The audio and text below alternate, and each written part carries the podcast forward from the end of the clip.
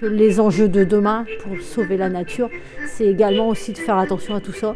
On achète aujourd'hui des produits qui ont fait le tour de la planète entière. L'alimentation autrement. Et on s'étonne qu'il y a un réchauffement climatique ou qu'il y a des catastrophes naturelles.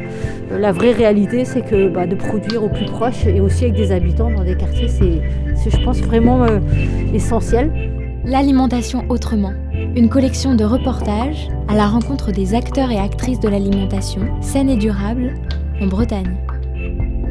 La transition alimentaire et la transition écologique, c'est aussi les changements de pratiques et d'habitudes de consommation de chacun.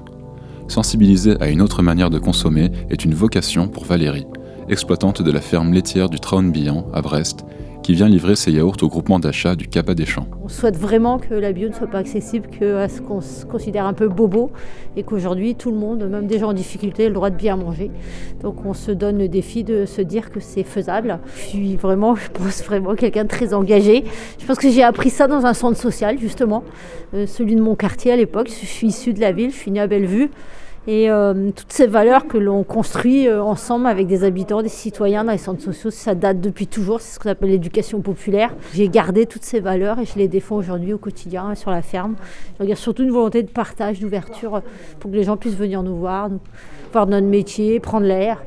Et puis aussi, bah, du coup, échanger et essayer de leur faire changer leurs pratiques et comprendre qu'il faut garder de la terre si on veut continuer à ce que l'humanité vive. Parallèlement à l'activité pédagogique de sa ferme, Valérie est aussi présidente de la Maison de la Bio et travaille en partenariat avec les centres sociaux sur les défis famille. Alors les défis famille, c'est en fait euh, un dispositif qu'on met en place avec une structure en se disant euh, on va euh, tenter d'intégrer le maximum de produits bah, bio locaux, aussi un peu de réfléchir à une meilleure réduction de ces déchets et donc ça se fait par une sensibilisation, à la fois de cuisiner ensemble, de comprendre aussi euh, que ben, aujourd'hui on mange beaucoup trop ultra transformés et qu'on peut revenir sur des bases, acheter des produits ben, vraiment de base, des légumes, le moins d'ajouts de, possible et qu'avec ça on fait de bonnes recettes et que finalement le coût n'est pas toujours beaucoup plus important on a le sentiment que quand on achète un plat préparé, ça coûte pas cher quand c'est du premier prix. Au final, au prix du kilo, parfois on a des surprises. Et notamment, ça vient pas du tout d'à côté et c'est surtout que c'est très néfaste à la santé.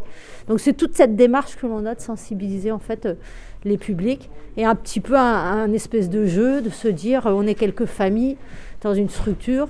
À partir de, de septembre jusqu'à la fin de la saison scolaire, on se donne euh, les moyens tous ensemble de se dire ben, on joue le jeu et on verra à la fin comment on a réussi à mieux euh, développer bah, cette euh, alimentation de qualité euh, avec des interventions, bah, notamment de la maison de la bio, des visites sur des fermes, rencontres de, structures qui, qui, vendent des produits bio tout proches, comprendre aussi que très près on peut trouver des choses. Donc petits magasins spécialisés, AMAP, magasins coopératifs, etc. Je pense que bah, réellement, depuis les années 70, le grand mode de consommation des gens, ça reste la grande surface. On a beaucoup à rééduquer les gens par rapport à ça. On voit aussi qu'elles-mêmes, les grandes surfaces, sont en train de changer et à remettre en place des tout petits magasins euh, qui dépendent des grandes surfaces, mais qui sont beaucoup plus petits. Les gens ont besoin en fait des espaces plus petits avec plus d'échanges. Voilà, après, c'est vrai que bah, je ne vais pas cacher qu'idéalement, c'est quand même de se rapprocher au maximum de la production. Euh, voilà. Après, on ne trouve pas tout. Nous, on explique ça aussi. Par exemple, ici en Bretagne, euh, ben voilà, il y a des produits qu'on n'aura jamais. Euh, les pêches, les abricots, c'est pas pour demain. Enfin, quand il y en aura à Brest, ben, je pense qu'il faudra s'inquiéter. Voilà. Après, la grande surface a fait en sorte qu'il y a tout, tout le temps. Donc, ben, voilà, c'est pas comme ça que ça marche en fait dans les faits.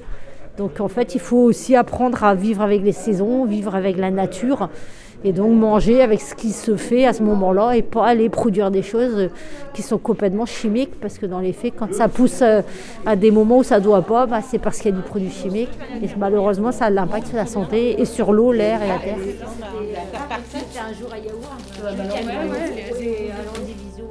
Faut que j'aille le chercher. À kilo 64. une petite journée euh, tranquille, quoi.